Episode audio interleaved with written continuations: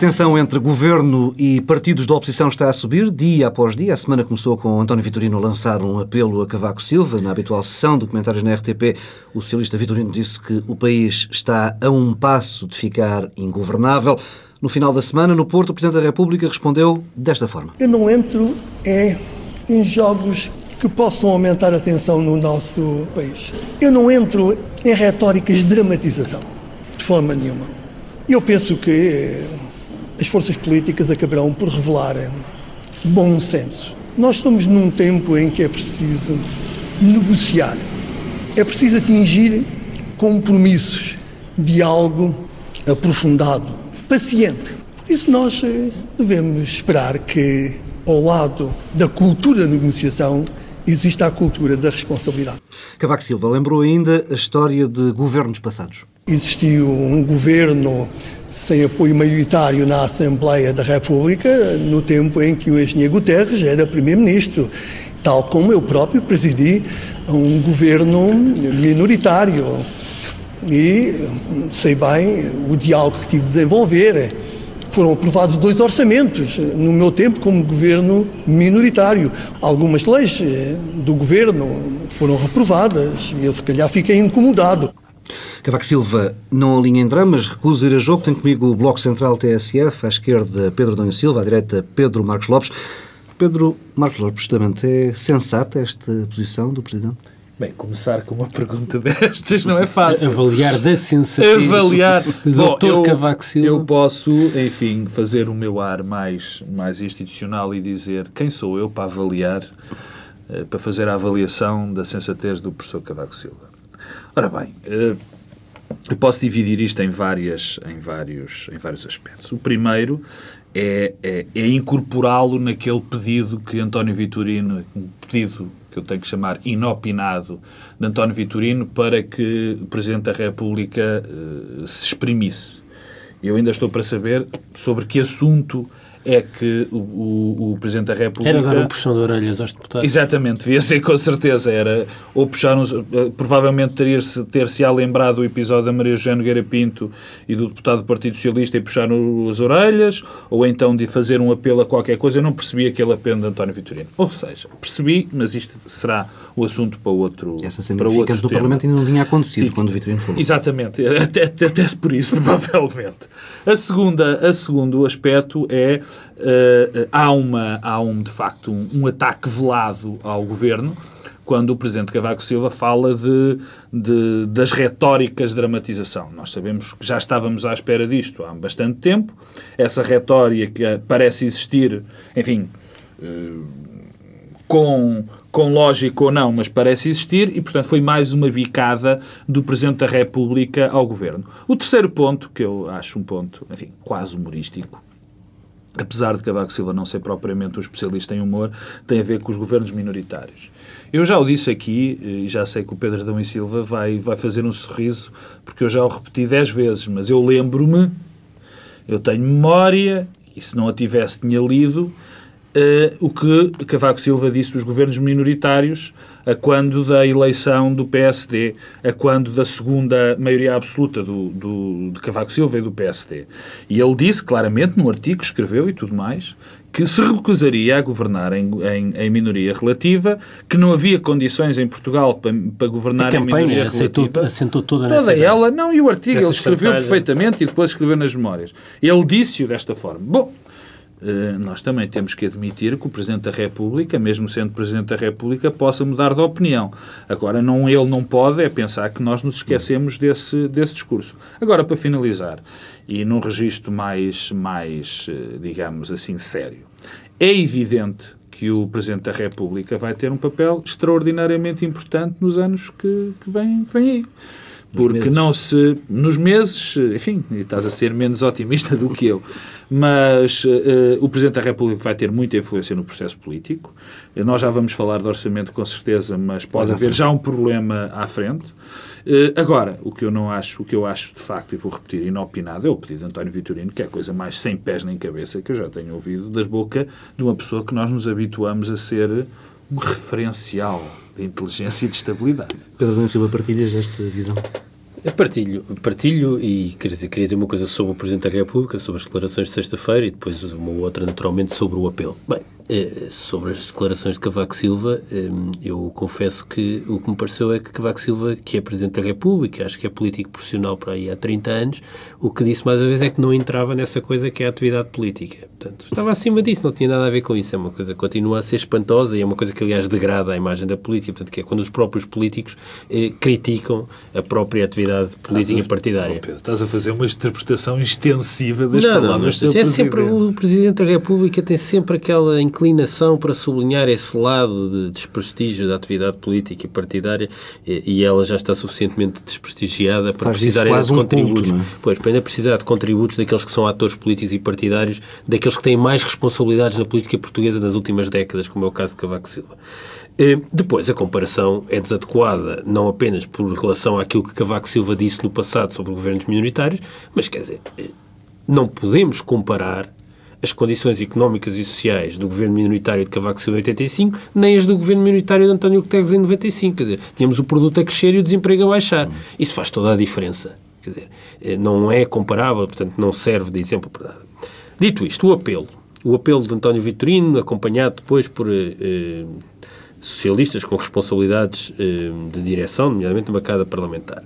Bom, é um apelo que, em primeiro lugar, a meu ver, é uma coisa é António Vitorino, que é um comentador, outra coisa é quem tem responsabilidades eh, de direção do Partido Socialista. É um apelo que revela, antes de mais, algum desnorte político, eh, que não faz sentido porque tende a fracassar e a cair em saco roto, como se viu. Quer dizer, não se pode fazer um apelo quando se sabe que não terá resposta. resposta. Eh, E, portanto... eh, O Partido Socialista a fazer apelos a Cavaco Silva parece o que é quase um, um Não, momento de humor. Qual seria a consequência? Era, de facto, eh, o Presidente ia fazer um puxão de orelhas aos grupos parlamentares e às fações que se digladiam em torno do aumento da despesa e da diminuição da receita? Bom, isso não vem, normalmente, eh, não, não resulta da capacidade de vigilância e de punição eh, do Presidente da República. E, portanto, o que me parece, apesar de, convém também não esquecer, que quer durante a campanha eleitoral, quer no discurso de tomada de posse do Governo, Cavaco Silva sugeriu que iria ser um referencial de estabilidade e de promoção de consenso. Ou seja, no fundo há também aqui um apelo para que Cavaco Silva ocupe o lugar que ele próprio se propôs a ocupar.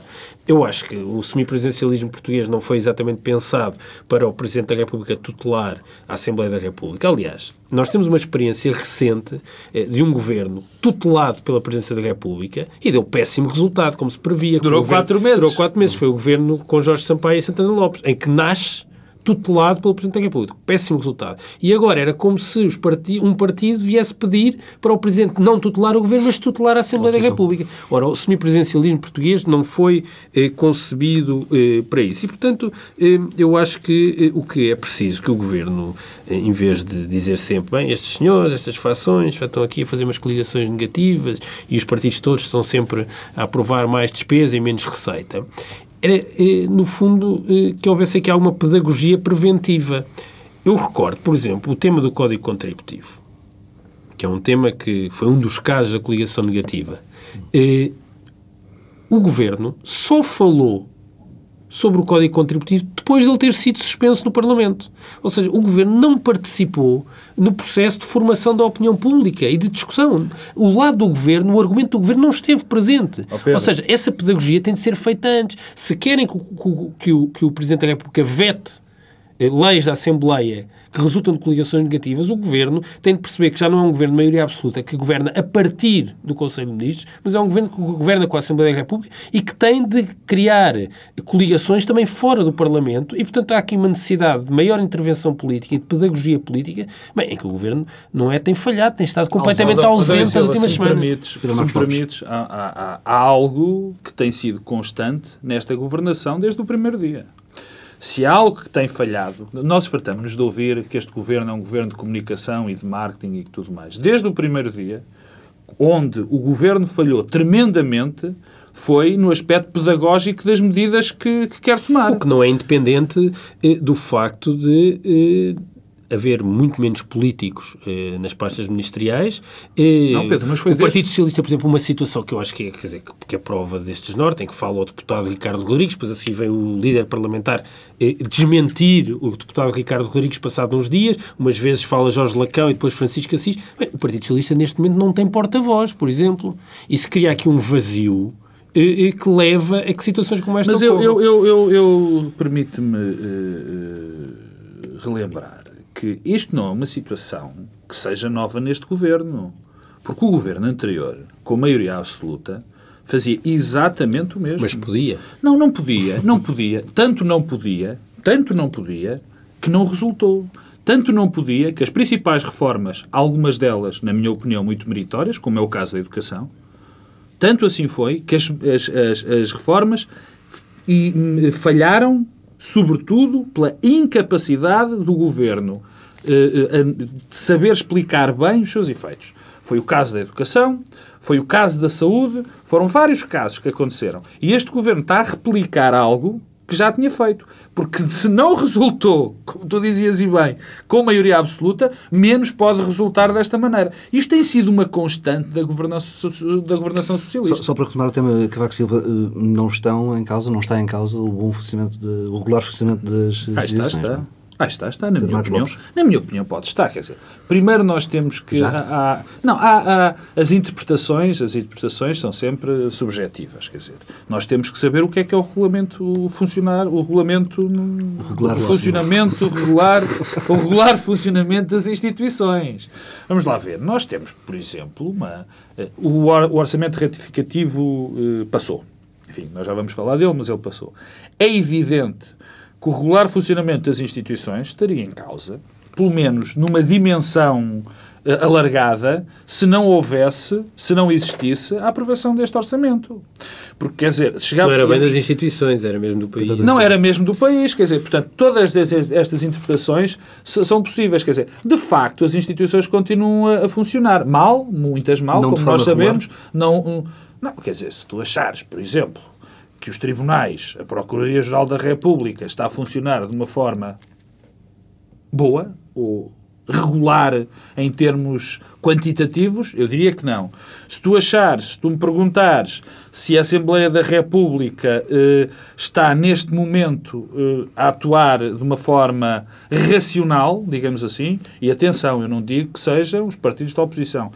Toda, o Pedro Adão e Silva já aqui o disse, o que se passa na bancada parlamentar do PS e o que se passa na bancada parlamentar do PSD, e o que se passa no CDS, e, quer dizer, e, e de negociações que são feitas sem nós sabermos o que é que está a passar. Nesse caso, pode haver, pode ser interpretado. Agora, que mereça a intervenção do Presidente da República, seja de que forma for, eu acho que não. E, aliás, há aqui só uma nota que eu queria dizer e para finalizar. É curioso que o Governo e os partidos do Governo façam um apelo ao Presidente da República para intervir. Porque se há governo que tem sido extraordinariamente cioso dos seus poderes e que não tem permitido o mínimo de intervenção, tem sido este. Isto agora é patético qual é essa intervenção. E o que o Pedro disse, eu sei que o Pedro é uma pessoa, como direi, que é muito, direi que é muito institucional, mas dizer que António Vitorino é apenas um comentador, digamos Não, mas era que- nesse papel, quer dizer, na verdade o único dirigente do PS que falou foi para contradizer os outros, que foi Francisco Assis. Mas eu, já agora sobre o regular funcionamento das instituições, eh, há uma coisa que nós sabemos sobre Portugal, é que os partidos portugueses não sabem governar em coligação. Nunca aconteceu no passado, não vejo nenhum indício que isso possa acontecer eh, no futuro imediato. Ora, se falhar este constrangimento externo ao Parlamento e ao Governo, que é a Presidência da República, eh, quase que estamos condenados eh, a, eh, re- a apelar ao constrangimento que costuma funcionar em Portugal, que é mesmo externo ao país. E, portanto, é assim, se não houver capacidade dos partidos se entenderem e perceberem que há aqui consensos estratégicos necessários, vamos ter ou o Banco Central Europeu, ou a Comissão Europeia, ou o FMI a obrigarem-nos a fazer à força. E eu acho que isso é absolutamente indesejável para a democracia portuguesa nesta fase e, portanto, a minha expectativa e a minha esperança é que eu acho que há uma percepção de parte das pessoas eh, e da população que é preciso fazer alguma coisa. E acho que essa percepção está mais avançada do que os próprios partidos. Achas? Acho. É que eu não acho. Quer dizer, se eu achasse, se eu achasse que, os, que, as, que as pessoas estão têm essa percepção, não teriam votado da maneira que votaram. Já foi ano passado. Não, não, isso não foi no passado, isso foi há dois meses. Vamos lá ver que as pessoas Sim, não mas, são. hum, A questão é esta, quer dizer, há- nós temos, eh, nós temos um problema neste momento e não é no próprio desenho. A, a- a nossa democracia, o nosso, o nosso edifício democrático e o desenho da Assembleia da República foi feito em função, eh, foi feito partindo do princípio que os partidos tinham que se entender que tinham que se entender. Porque no nosso sistema, o nosso sistema eleitoral não é propício a maiorias absolutas. Não é. E, portanto, foi desenhado em função de, uma, de, um, de, um, de um pressuposto. É que as forças eleitorais se iam entender. Ora bem, se há coisa que 30 anos de democracia nos ensinou, que nos foi ensinada, foi, é que- é que os partidos não se entendem. O Pedro estava a dizer, a única coligação que demorou uh, algum tempo, digamos assim, foi a do Partido Socialista com o... PSD? Não, com, o- com, o- com o Queijo Limiano. Foi uma coligação Sim, que durou um ano. certo desacordo. E foi a do PSD com o CDS, em Durão E o Barroso. Bloco Central. Está bem, mas o Bloco Central foi numa altura AD, muito... Foi numa altura... Mas, assim, não, a AD, que a AD durou muito pouco. Só houve um governo minoritário que durou uma legislatura inteira. Foi Foi, o primeiro de. António Guterres. Quer dizer, os governos minoritários e os governos de coligação nunca duraram legislaturas inteiras. Os únicos que duraram legislaturas inteiras foram os governos de maioria absoluta. E nós estamos em circunstâncias económicas, financeiras Que e sociais que exigem, É exigem verdade. estabilidade estratégica. Eh, E eh, esse horizonte está eh, ausente da vida Mas eu, parlamentar. deixa-me só acabar o raciocínio. Quer dizer, nós, eu, eu sempre achei, e continuo a achar, que este desenho eleitoral, este desenho que permite, eh, desenho institucional, ainda é o correto. Mas começo a ter muitas dúvidas. Começo a ter muitas dúvidas porque eh, o facto é que os partidos não se entendem. E, sobretudo, há, há uma coisa muito curiosa, que é o seguinte. As coligações passa do Bloco Central, que já foi há muitos anos, o, a direita, o PSD e o CDS, já se entenderam várias vezes. Depois desentendem-se, mas já se entenderam várias vezes. Agora, nós temos é um problema grave na esquerda. Nunca, quer dizer, a circunstância é que nós neste momento temos três partidos de esquerda que se recusam a entender. Há aqui um ónus que é muitas vezes esquecido sobre a esquerda. Há um ónus. Quer dizer, este desenho quase é feito para que a direita se, entenda se entenda com a direita e a esquerda se entenda com a esquerda. E na direita já se entenderam, na esquerda é que não. Há aqui um problema que tem que ser resolvido. Só será resolvido eleitoralmente.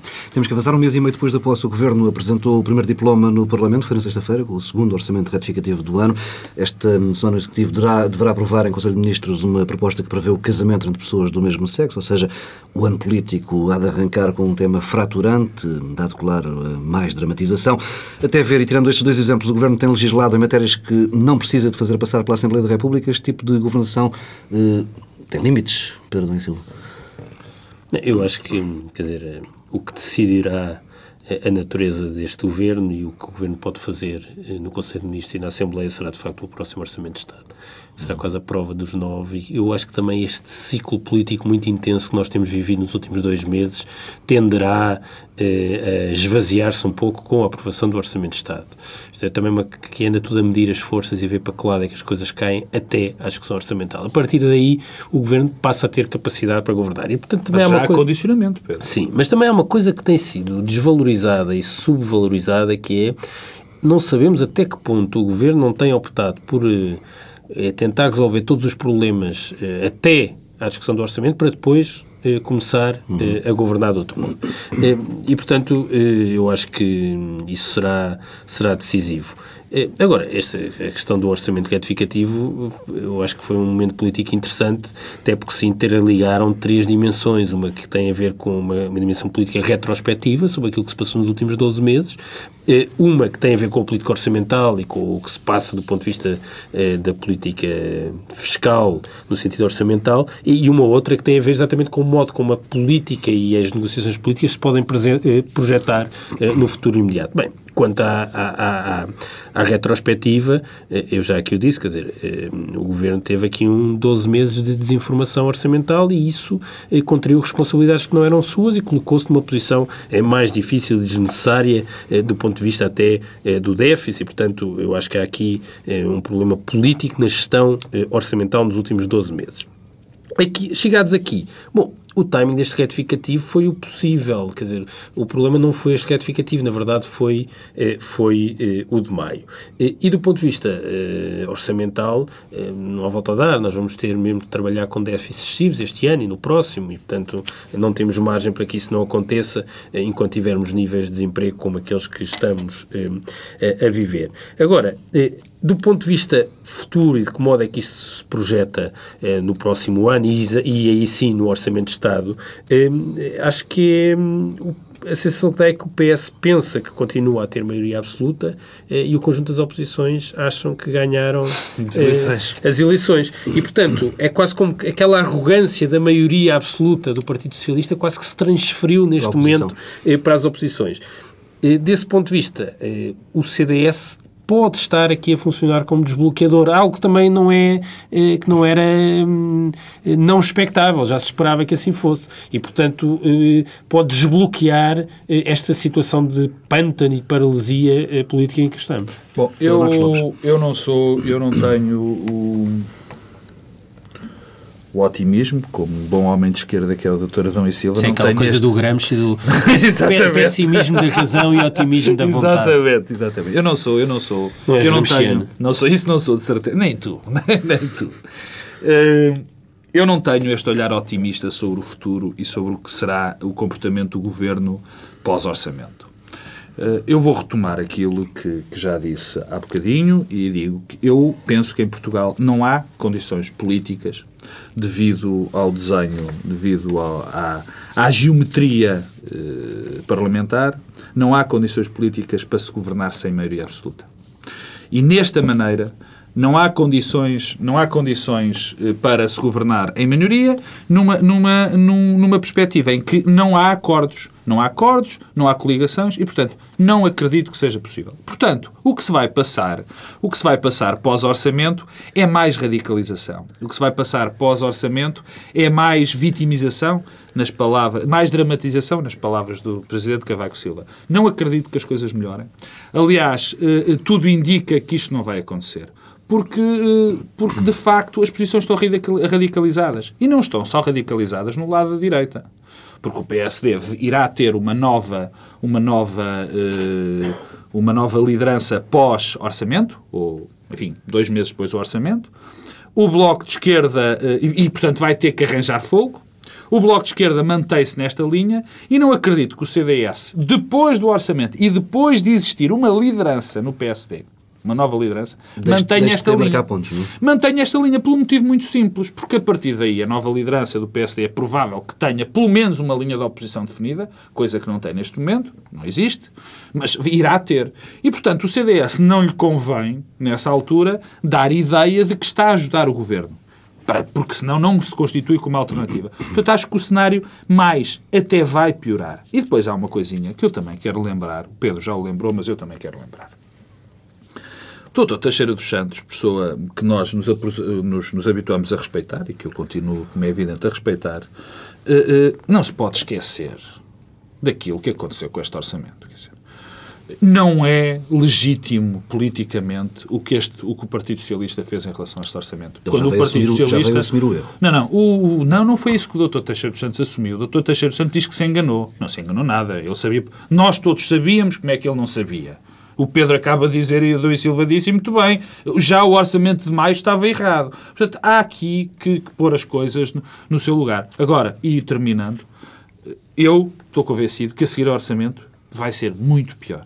Vai ser muito pior. E nós vamos viver de certeza absoluta, um verão muito quente. Espero não tão quente como em 75, mas... Com algumas alterações, os 79 mil milhões de, de, de, euros para o Orçamento Regional da Madeira foram, acabaram por ser aprovados, resultado de uma negociação direta entre o Governo Regional e o Governo eh, Central. Há mesmo quem admita hum, uma negociação idêntica para o Orçamento de 2010 com uma pequena nuance, sendo que Alberto João Jardim parece estar disponível para eh, pressionar o PSD nessa, eh, nesse debate rumo ao orçamento do próximo ano, a troco de uns quantos eh, milhares de milhões para a Madeira.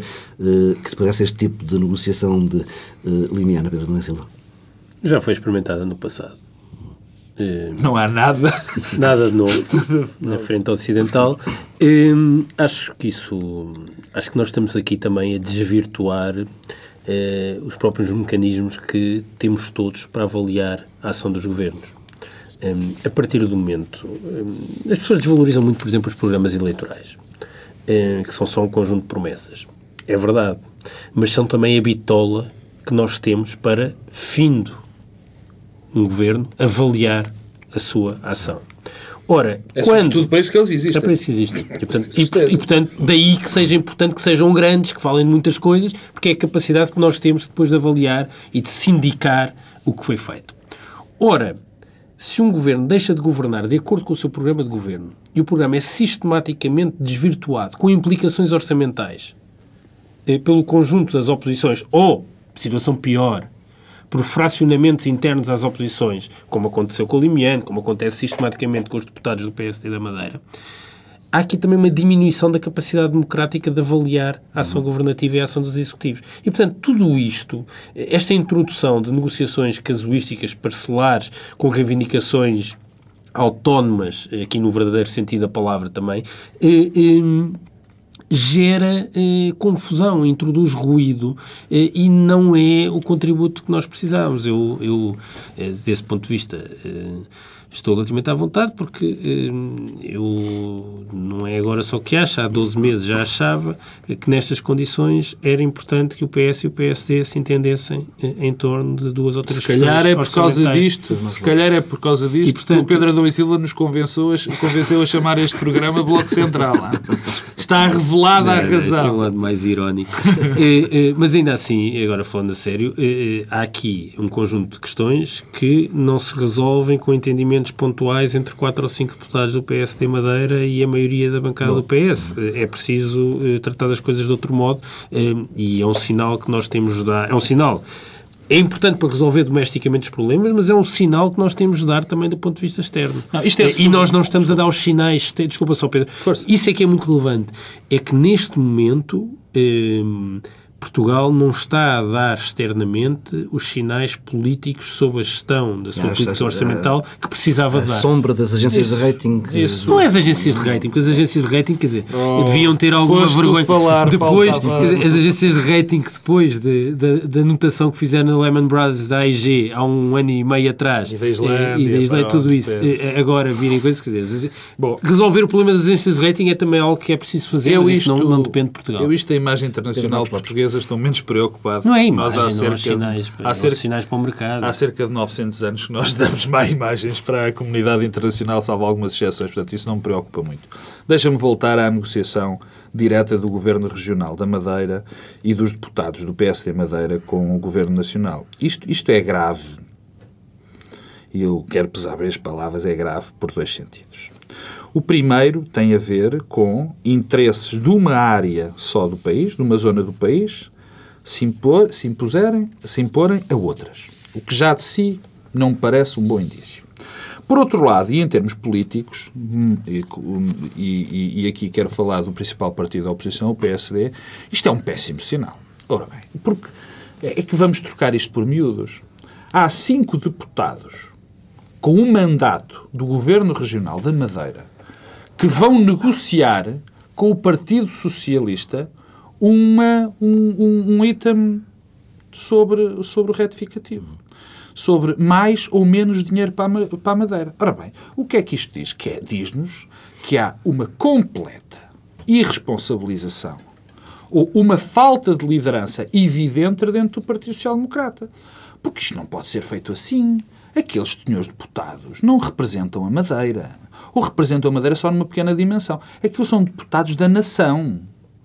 Eu lembro-me sempre daquela célebre frase do Burke a dizer que eles, ele, ele, não representava a, a- a- Westminster, já não me lembro da- do círculo do, do Edmund Burke. Ele representava, ele, represent, ele não era representante, ele, era, ele não era delegado, era representante. Ora bem, e aqui isto é, é, é bom que os deputados da Madeira e o PSD Madeira sempre foi uma espécie de outro grupo parlamentar dentro do PSD. Isto não pode ser assim. No, só Cavaco Silva foi capaz, e sabe Deus, à custa de quanto sacrifício, de o fazer. Quer dizer, porque isto também, isto descredibiliza a liderança. Quer dizer, então nós vamos ter... Ah, e mais, porque se fala que o governo, que os deputados do PSD irão do, da Madeira, e Alberto João irá negociar diretamente no que diz respeito ao Orçamento Geral do Estado. Bom, isto ainda é mais grave. E que depois esses deputados do PSD pressionarão o, PS, o PSD Nacional. Isto tem uma coisa horrível por trás. É porque estamos a ver que as eleições, futuras eleições internas do PSD já estão a interferir numa negociação orçamental. Isto é extraordinariamente grave o estado das contas do país não anda, claro, muito bem. Pedro Nunes Silva, crees que o Governo deveria olhar para o caso irlandês, onde foram anunciados esta semana um, cortes orçamentais de 4 mil milhões de euros, com reduções salariais para funcionários públicos, uh, diminuição de, de ordenados, incluindo o do Primeiro-Ministro? Uh, crees que é um bom exemplo? Bem, eu acho que a situação da Irlanda é bastante diferente da portuguesa. Quer dizer, a Irlanda tem uma contração do produto que não tem paralelo eh, na União Europeia e na zona euro, nomeadamente, eh, o produto contraiu cerca de 7% eh, em 2009. Também tinha crescido muito. Pois, está bem, mas e tem um déficit muito mais elevado que o nosso, quase o dobro do nosso. do ponto de vista social, também não é comparável e, portanto, as soluções não são transferíveis sem mais. Agora, os PIGs, não é? Como agora se chama, que é Portugal, Irlanda, Itália, Grécia e Espanha, ou seja, os países problemáticos, um, estão a dar sinais políticos diferentes. Um, a Irlanda uh, tem uma estratégia perceptível e que dá um sinal positivo, uh, nomeadamente sobre o risco da sua dívida. Hum. Uh, aumentar impostos também. Fazer de tudo um pouco. Eu não acho que as soluções draconianas como as da Irlanda não são sustentáveis económica e socialmente em Portugal. Não temos margem para isso. Não temos margem para isso. Agora, eh, nós teremos de fazer de tudo um pouco. Eh, teremos de reduzir despesa, eh, aumentar alguns impostos, aumentar alguma despesa também para promover o crescimento. Agora, não podemos é não saber o que é que vamos fazer. E não podemos é manter-nos numas circunstâncias em que não temos condições políticas para fazer o que quer que seja. E desse ponto de vista, não é tanto o que a Irlanda fez que possa ser importável por nós. É a Irlanda está a dar sinais, eh, os outros países não. Eh, e isso eh, torna diferente as situações. Ehm, e nós, eh, é verdade que também, agora comparando com o caso da Grécia, a Grécia também não é igual a Portugal, a situação da Grécia é muito mais dramática por duas razões. Eh, bem, porque, novamente, os indicadores eh, apresentam um comportamento pior, porque há um tradicional problema estatístico na Grécia que nunca se sabe o que é, que é verdade e mentira, mas também por, por duas razões. Nós, no passado recente, fizemos algumas reformas que já têm impacto orçamental e, portanto, a nossa situação seria muito pior se, não, isso não tivesse sido feito. Dois exemplos mais marcantes, que é a da Segurança Social e a dos regimes especiais na função pública. Isso tem impacto orçamental já hoje e, portanto, e a Grécia não fez nada disso no passado. E a Grécia tem uma tradição eh, forte eh, de imobilismo eh, na sua política orçamental e de incapacidade. Nós o nosso passado recente mostra que temos alguma capacidade de mexer também do lado da despesa. Agora, o que parece é que não a temos agora no presente nem no futuro imediato. E esse é o nosso drama. E, portanto, o nosso drama, por comparação à Irlanda, é esse.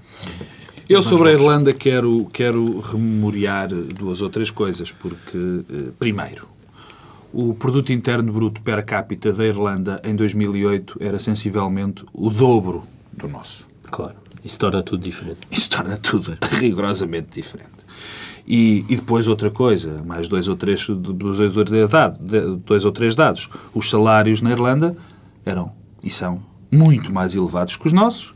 A carga fiscal na Irlanda era muito mais baixa do que a nossa. Portanto, há aqui, todo, há aqui toda uma almofada, até social, até social, que, que, faz com que mude tudo.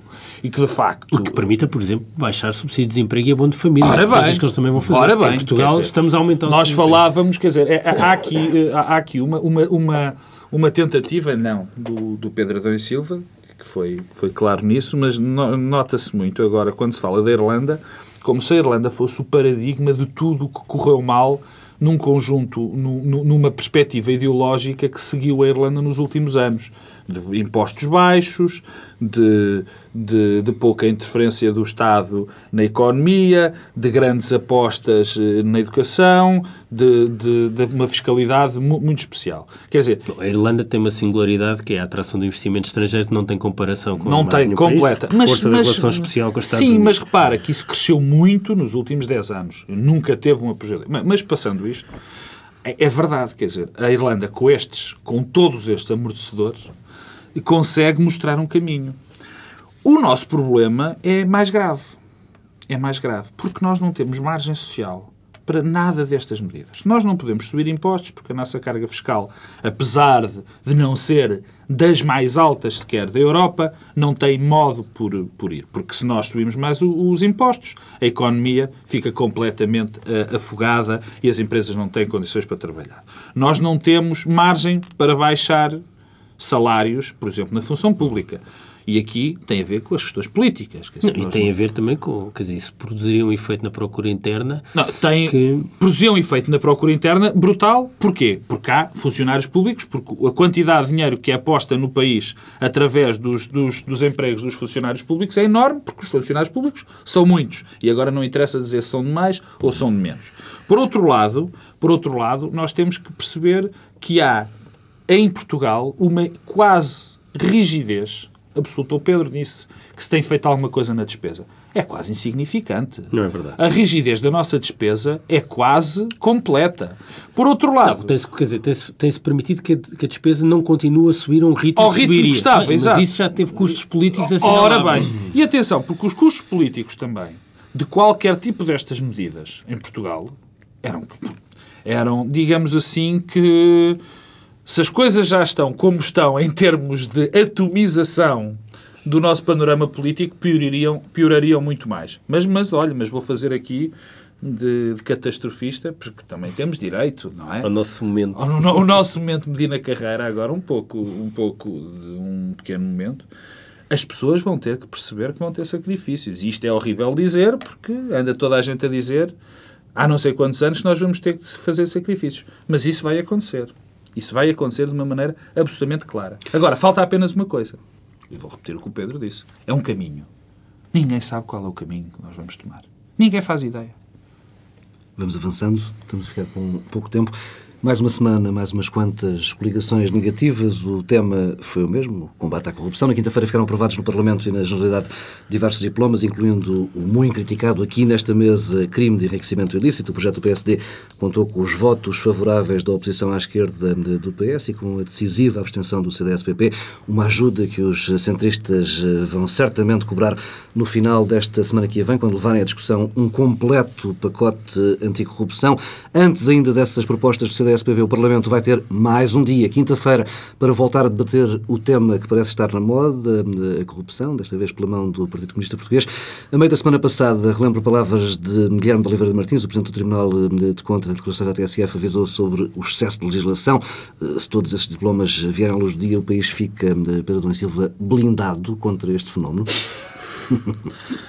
Tu hoje estás cheio de momentos humorísticos ao Paulo, Paulo Tavares. Ao Paulo Tavares, é evidente. Já temos 11 crimes neste momento. É evidente que não. Preparamos é... para ter uns, uns ah, mais. Para mais 30. Apreciei muito um artigo do, do Guilherme Oliveira Martins no Público esta semana.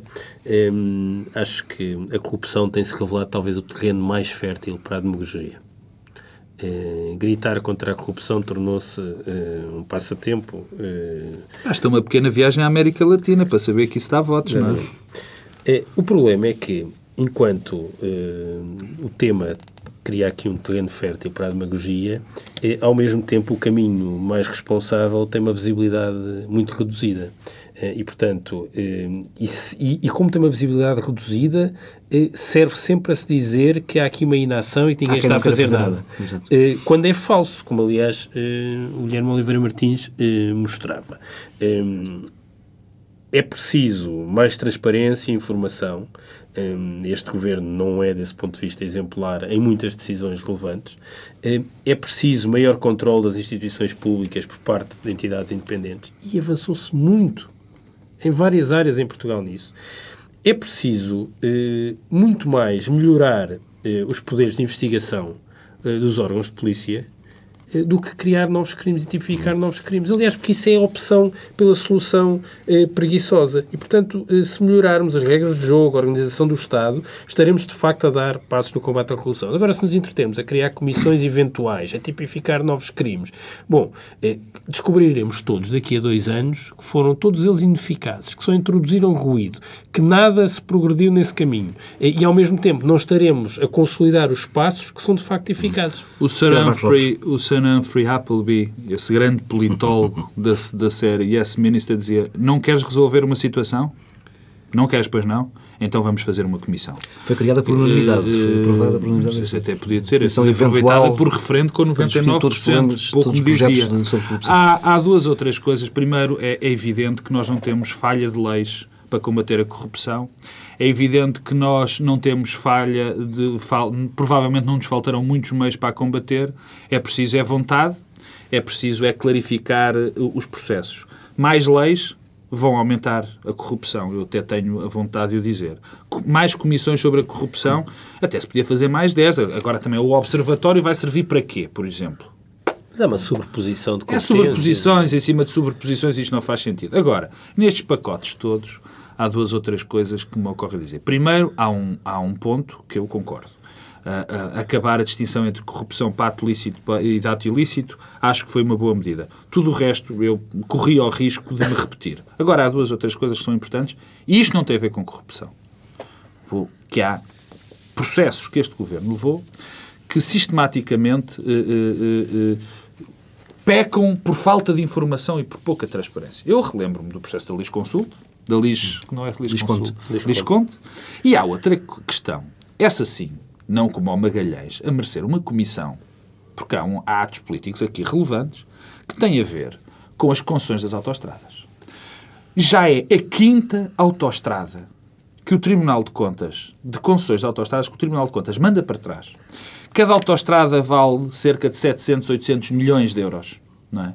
Manda para trás. E o Partido Social Democrata, e nenhum partido do Parlamento, se lembra pedir uma comissão para analisar uma concessões com este valor que uma entidade independente chamada Tribunal de Contas disse que está errado e ninguém se lembra disto. E estamos a falar de muitos, muitos milhões. E curiosamente estamos sempre a falar da mesma empresa. Só uma última questão. Este ritmo saltando de coligação em coligação, de acordo em acordo, a oposição não estará a dar eh, José Sócrates os argumentos de que ele precisa para carregar no, no drama?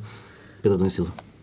Não sei, porque acho que também isso funcionaria se a própria maioria parlamentar e o Partido Socialista tivessem uma atitude diferente na gestão de tudo isto. E, portanto, se percebesse claramente qual era a linha, eh, se houvesse uma gestão preventiva eh, dos temas que vão aparecer no Parlamento e onde se geram coligações negativas, e, portanto, se houvesse aqui uma espécie de pedagogia pública, isso tem faltado eh, de um modo muito marcado eh, no Parlamento. Eu acho que isso tem faltado e, e- por força também da, da, da face oculta, porque na verdade isto tem sido uma, um rolo compressor. Quando hum, em pleno caso Mónica Lewinsky, isso não é absolutamente comparável, mas eu Ou acho que o exemplo não é estás a falar do teu clube, não é? Não. Eh, do- em pleno caso Mónica Lewinsky, eh, houve, formou-se um movimento de opinião pública muito relevante nos Estados Unidos, que se veio a tornar muito relevante, que era o Move On, eh, que tornou-se uma das forças progressistas mais importantes da política norte-americana, por trás da campanha de John Kerry e depois de Barack Obama. e Esqueçam que lá nem- isso e sigam em frente. Esqueçam, isso, eh, critiquem o que houver a criticar e sigam em frente e concentrem-se naquilo que são as, as questões políticas essenciais. Eu acho que em Portugal é preciso isso, é move on, quer dizer, sigamos em frente, concentremos no essencial eh, e estamos desfocados do essencial. Pedro Marcos Lopes. Não, enquanto nós nos divertirmos todos, ou pelo menos os, os seus deputados e os partidos políticos, se debaterem, continuarem a insistir nesta questão de querer ouvir escutas, de estar constantemente a fazer julgamentos de caráter, enquanto nós mantivermos este estado de coisa, enquanto o PS, por outro lado, também vem fazer o mesmo, não vamos a rigorosamente lado nenhum. Mas há um ponto que eu queria pôr, eh, queria colocar, que era a questão da dramatização eh, de- por parte do Partido Socialista. Ok, eles vão dramatizar, o Partido Socialista vai dramatizar. Vamos imaginar que José Sócrates diz que assim não consegue governar. E então? E o que é que se passa? O que é que se vai passar então? Quer dizer, quais são as circunstâncias, o, o, que é, que- o que é que pode mudar. Ele vai-se embora e no dia seguinte o Presidente Cavaco Silva chega-se ao pé do engenheiro José Sócrates ó engenheiro José Sócrates, olha, então você tem que fazer outro governo. Diz, olha, eu não quero. Ah, então o seu camarada, ai, desculpe, mas eu, ou eu ou ninguém. Depois dirige-se à doutora Manela Ferreira Leite que diz assim, olha, eu até lhe podia dar o meu conselho, Mas mas como me vou embora, também não sei o que é que lhe de Mas só dizer. vou embora daqui a três meses. Mas só vou embora daqui a três meses. Mas para até lá, mas sabe, portanto, eu não tenho nada para lhe dizer. Vai eh, falar com o Dr. Paulo Portas e vai lhe dizer: Ó, Dr. Paulo Portas, não quer fazer um governo com o PCP e com o Bloco de Esquerda? Quer dizer, porque isto é, isto é assim, esta, esta, esta circunstância que estamos a viver. Portanto, eu não sei se valerá a pena dramatizar ou deixar de dramatizar. Eu estou convencido que é. Porque também é verdade uma coisa: ao PS convém dramatizar. Porque há uma janela para eleições. Praticamente não Abril existe, porque vai julho, depois teria-se que marcar as eleições em julho ou agosto, e não é. Mas é evidente que o PS pensa desta maneira. É pá, vamos, é pá, peço desculpa do termo, mas vamos dramatizar agora. É pá, porque estava-me a lembrar do engenheiro José Sócrates. Eh, vamos dramatizar agora, porque podemos aproveitar, porque o PS não tem liderança. O PSD não tem liderança. E depois, em que ficamos? Mas nada disto vai acontecer. Porque não há condições para que, não, para que aconteça seja o que for. A não ser irmos Nobre da Costa, Maria de Lourdes Pintacilgo, governos de iniciativa presidencial. Alguma vez um governo de iniciativa presidencial passaria neste Parlamento? Estamos com um problema. We have a situation, diz o- dizem os, os ingleses. Pedro Marcos Lopes, Pedro Adão e Silva, fica por aqui o Bloco Central, TSF.